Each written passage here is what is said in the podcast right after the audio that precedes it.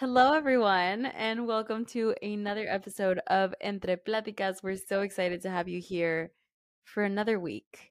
And as you may have noticed, we started changing our episodes to now be posted on Sundays. So, important announcement for everyone who's listening to make sure to turn your notifications on and check out our new episodes every Sunday. Sunday. So today we have a very interesting conversation that has been recently in our minds as we've been thinking, as I've been graduating from my master's, which is insane. And I'm so, so excited to finally see like my year's work into fruition. Um, and as we've just been like looking at plans and what we want to do with our careers and with ourselves and seeing how we balance our podcast and our work and our personalities and our careers. And it's just, it's so much. There's so much we could say about this topic. But one thing in particular that really stood out to Mariana and me when we were talking about our careers is that one, we're very different people. We have very different career interests, but we also share the like podcast and it's a big part of our identity. So for me, let me tell you a little bit about myself. Maybe we can do it like this. I'll tell you a little bit about myself and what I study, what I look to do in Oh, my yeah. career professionally. Um, and then we, something we were discussing is the, the stereotypes that exist within our career and like how they how we fit into that mold or we don't.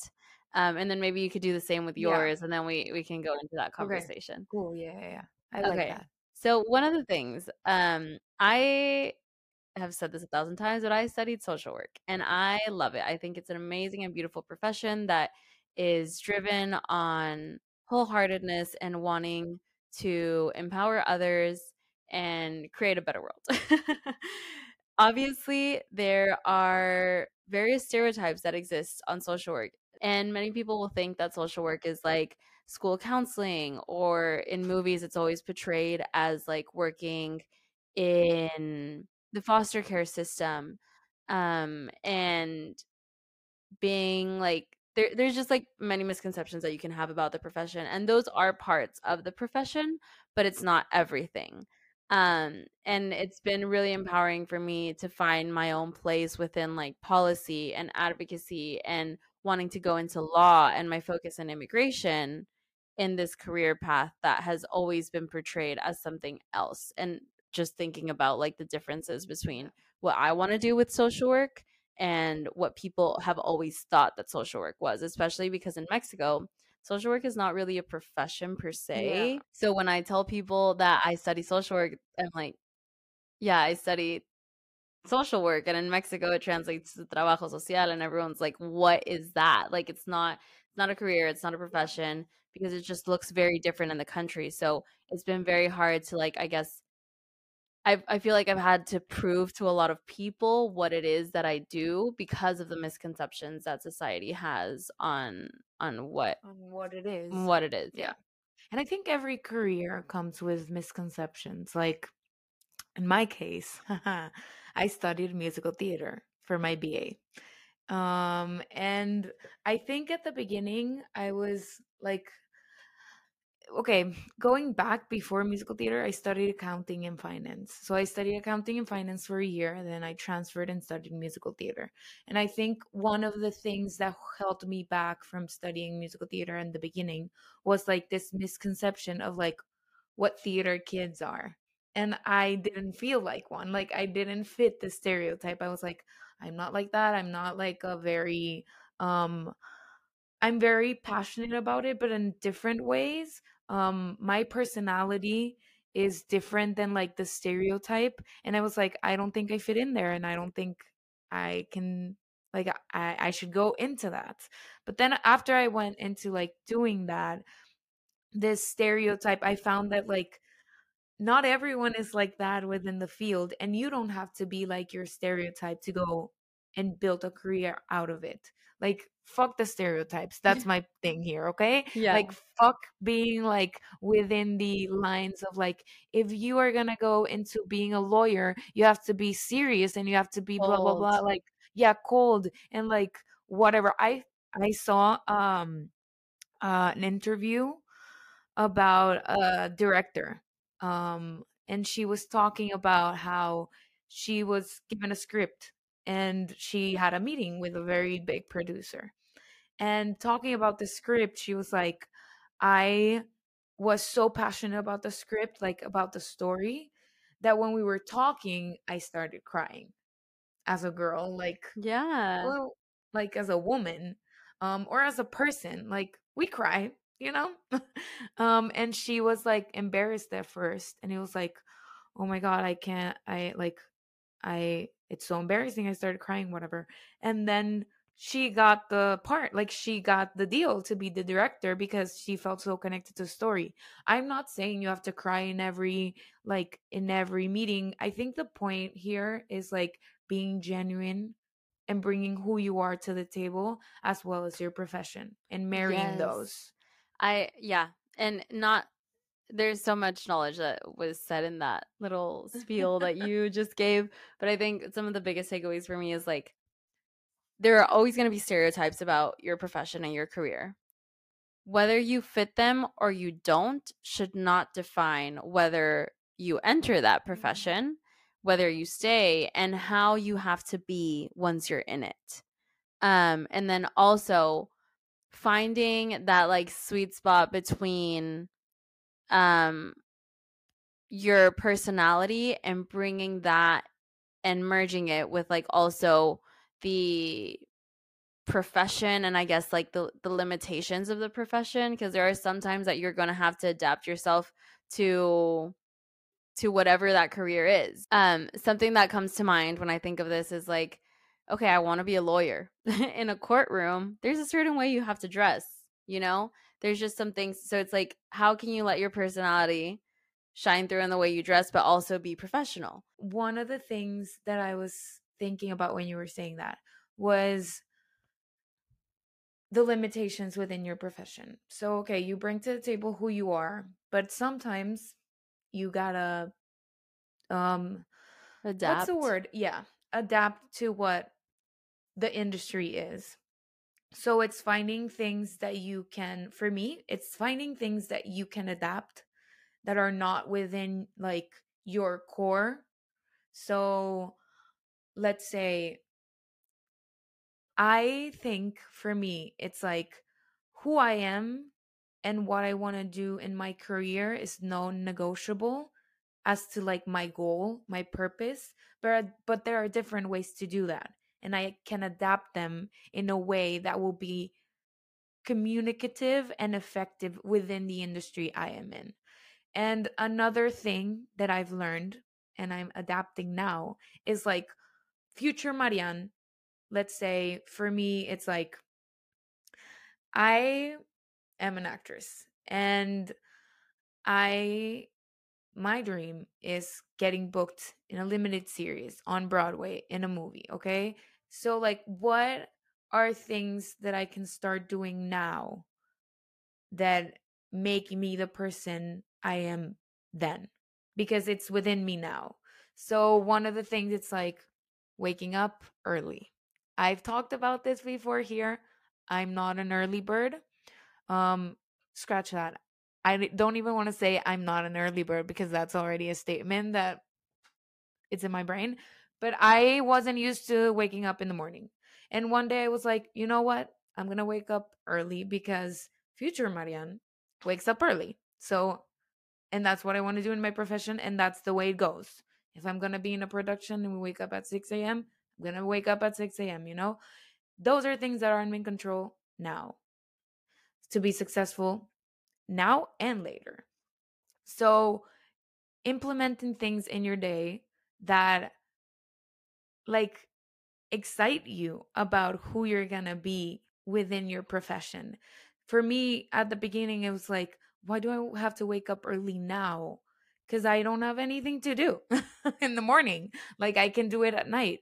But what I want to do requires me waking up in the morning. So now it's been like 2 weeks and I wake up at 7:30 or 7. And literally it's I don't even hear my alarm now. I don't know how that is. Like I literally decided that I was going to wake up early and I something sometimes i'm like okay i do want to wake up sometimes i don't and i see what works if i wake up if i go to bed early i i have the like like i wake up with that energy and excitement like this is my future me and i'm putting that habit now but my point here is like implement habits that will help you adapt into your profession now.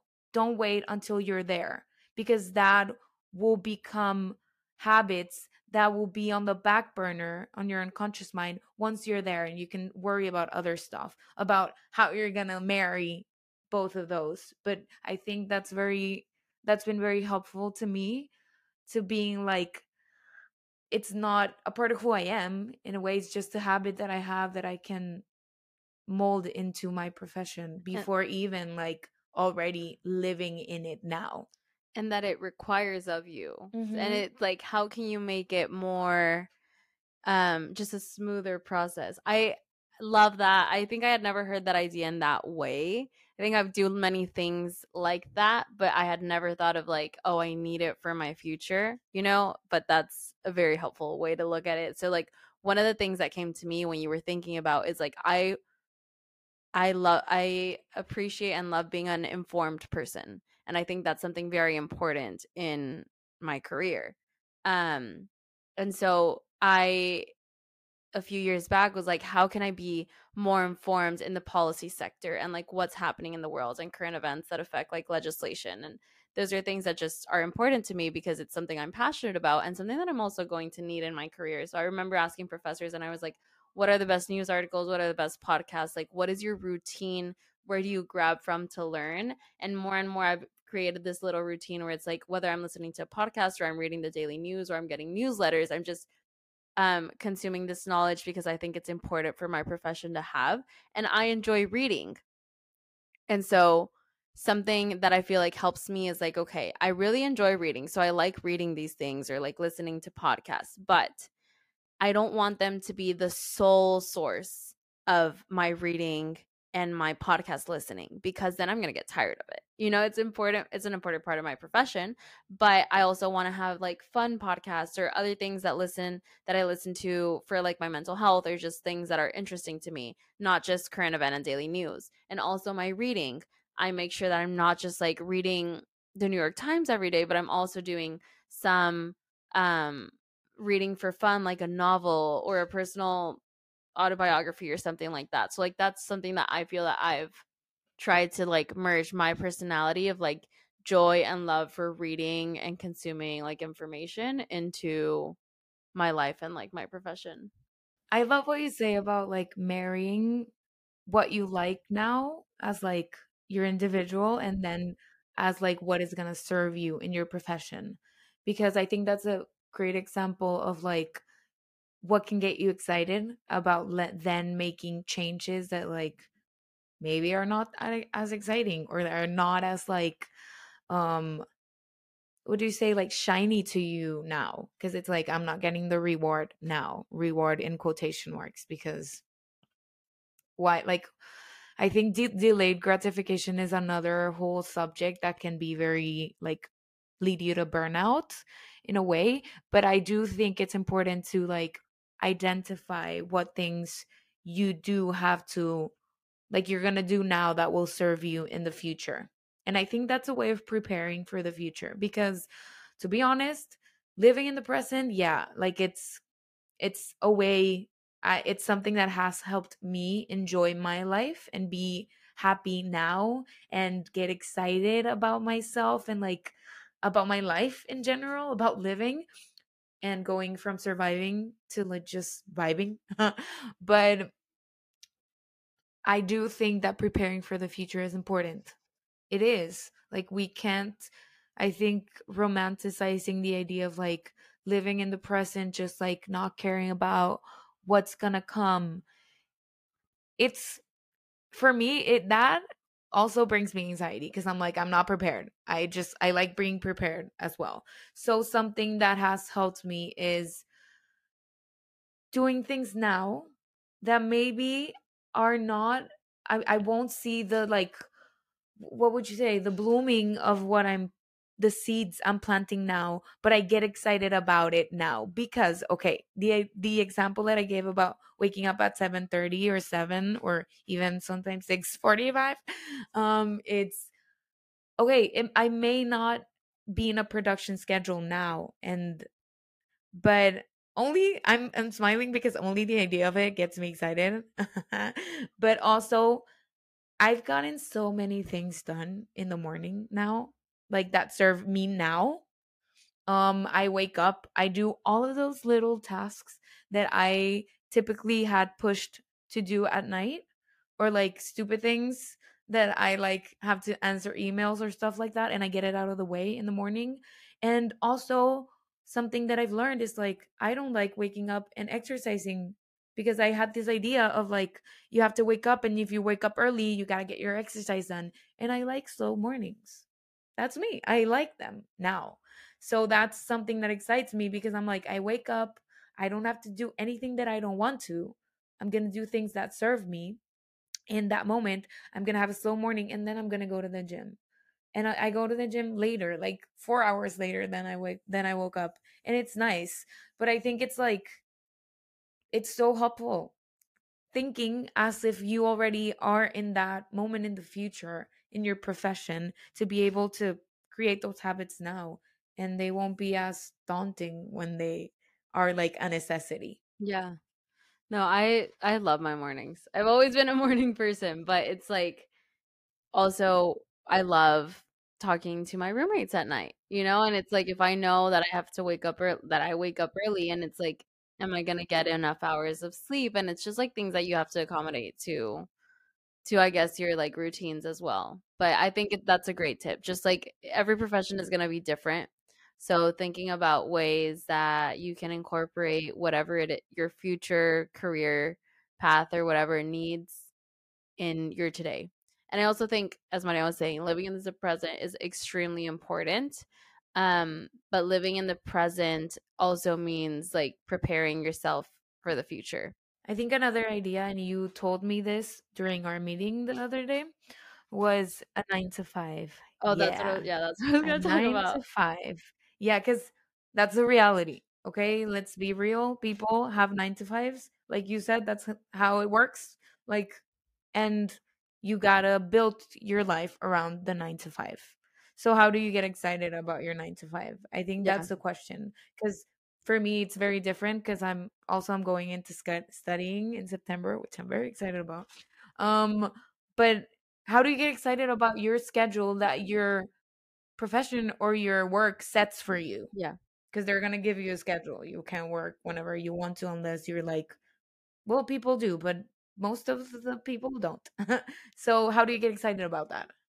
Yeah that's literally I was I had an idea in my thought and I was like, how do I introduce it? And it was just talking about how I think we've romanticized the idea of not I wouldn't say doing nothing, but we have romanticized the idea of like let's just travel the world and um living off of social media and like these are beautiful like amazing things that people are doing and i think like so much power to them because of it but i don't think that it's a reality for everyone and that we also have to admit that it's like a 9 to 5 is a very important and stable part of our economy and of our lives and we can't just ignore the fact and constantly compare ourselves with people who are doing different things with their lives and they're all okay but i don't want you to feel if it you do have a more traditional job which many of us will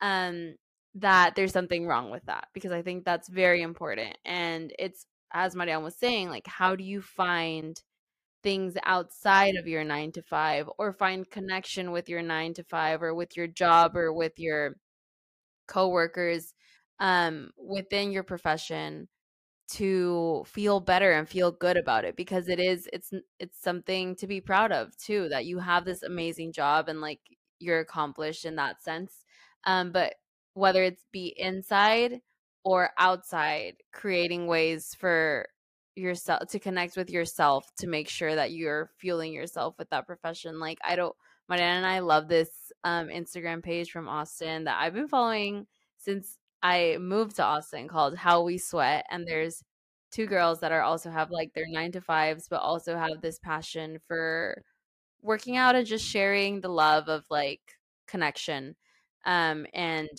all things Austin. And they were sharing like things to do before your nine to five to make you excited. And they went to Barton Springs Pool if you've been to Austin. Um, beautiful, beautiful space. And they like went and jumped in the water and like took a swim before going to work at like 7 30 a.m. and or like 7 a.m. And I was like, that's so fun. Like, I don't think we usually use our mornings to do things outside of our nine to five. Like I'll I'll when I was I was just wrapped up my internship that I was a nine to five and I would go work out at six thirty in the morning. And it's like that's what they tell you that you're supposed to do at, in the mm-hmm. morning, right? Yeah. But what if I went and did something else more fun instead of my workout in the morning and left that for the evening? Because we usually use our time for like connection or like social stuff like in the evening and it's like well you you can you can play with it you can mm-hmm. do whatever you want and i think also like what you said let's say like you're in new york because we live in new york and you want to do something outside like your routine go have breakfast by yourself before your nine to five. Go to a coffee shop. Like something simple. It can be very simple. It doesn't have to be always about like improving yourself like dedicated like sitting down journaling like meditating but like no. You can actually like just wake up and like look at the sky go make your coffee whatever you want to do. And like within that within that thing that feels so like detrimental find things that like gets you excited about that time i think i was reading this book and i never i never oh yeah breaking the habit of breaking your what um the uh ¿cómo se llama? ¿Cómo se llama? Mm, okay, the book by Joe Dispenza and it's um uh what's it called?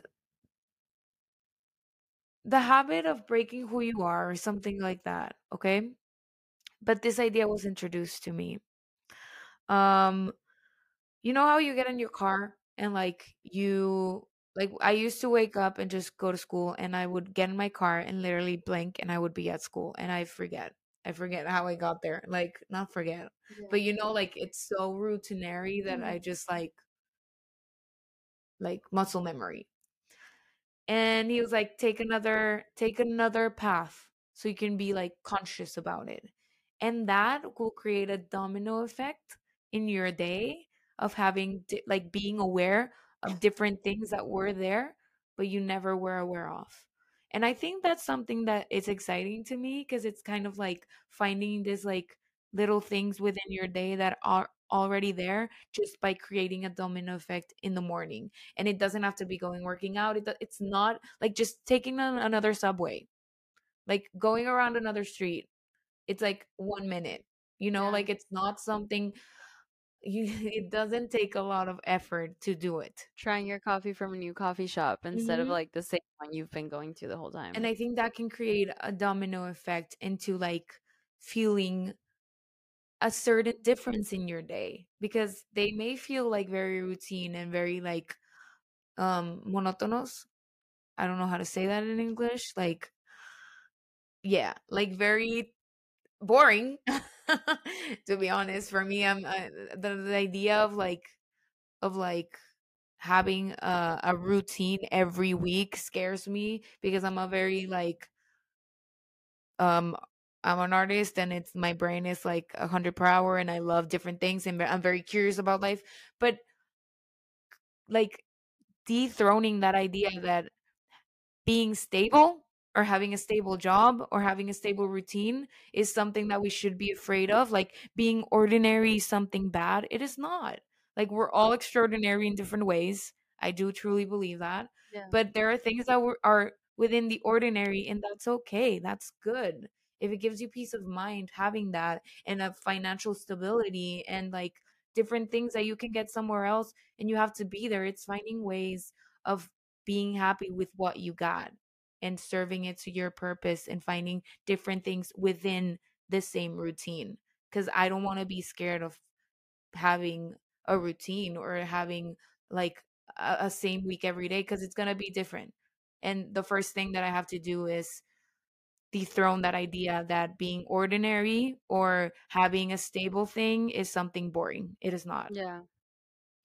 I love routines. and it's just like because as like a very anxious person, it's helped me find stability and find structure and find the time to do things that make me feel good. And it doesn't mean that I'm not going to like enjoy going and doing some sporadic life change or different things like that's totally valid too you're allowed to change but i really have seen the benefits of just romanticizing my everyday and the small things within my day i recently made a little instagram post just of like little things like pictures that were in my camera roll of everyday things such as like the sunrise that comes in through Sophia's bedroom window and we just all stand there and stare at it or like putting flowers next to a window, turning a candle on, um, making my morning matcha or going to see a show or be with friends and like these are just normal things that I will do in my week. Um, well, no, I don't go see a Broadway show every week, but that's just something I did this week with Marianne.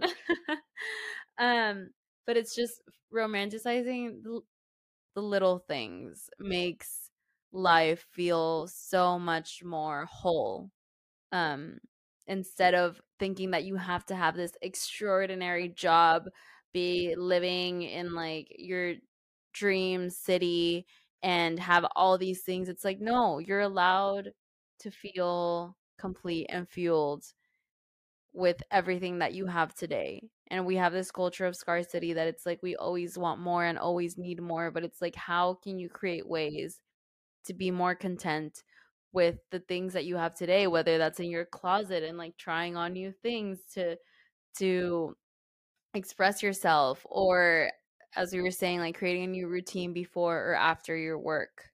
Um I think those are just there's so much power in romanticizing like your everyday life. Yeah. Because that makes it feel extraordinary.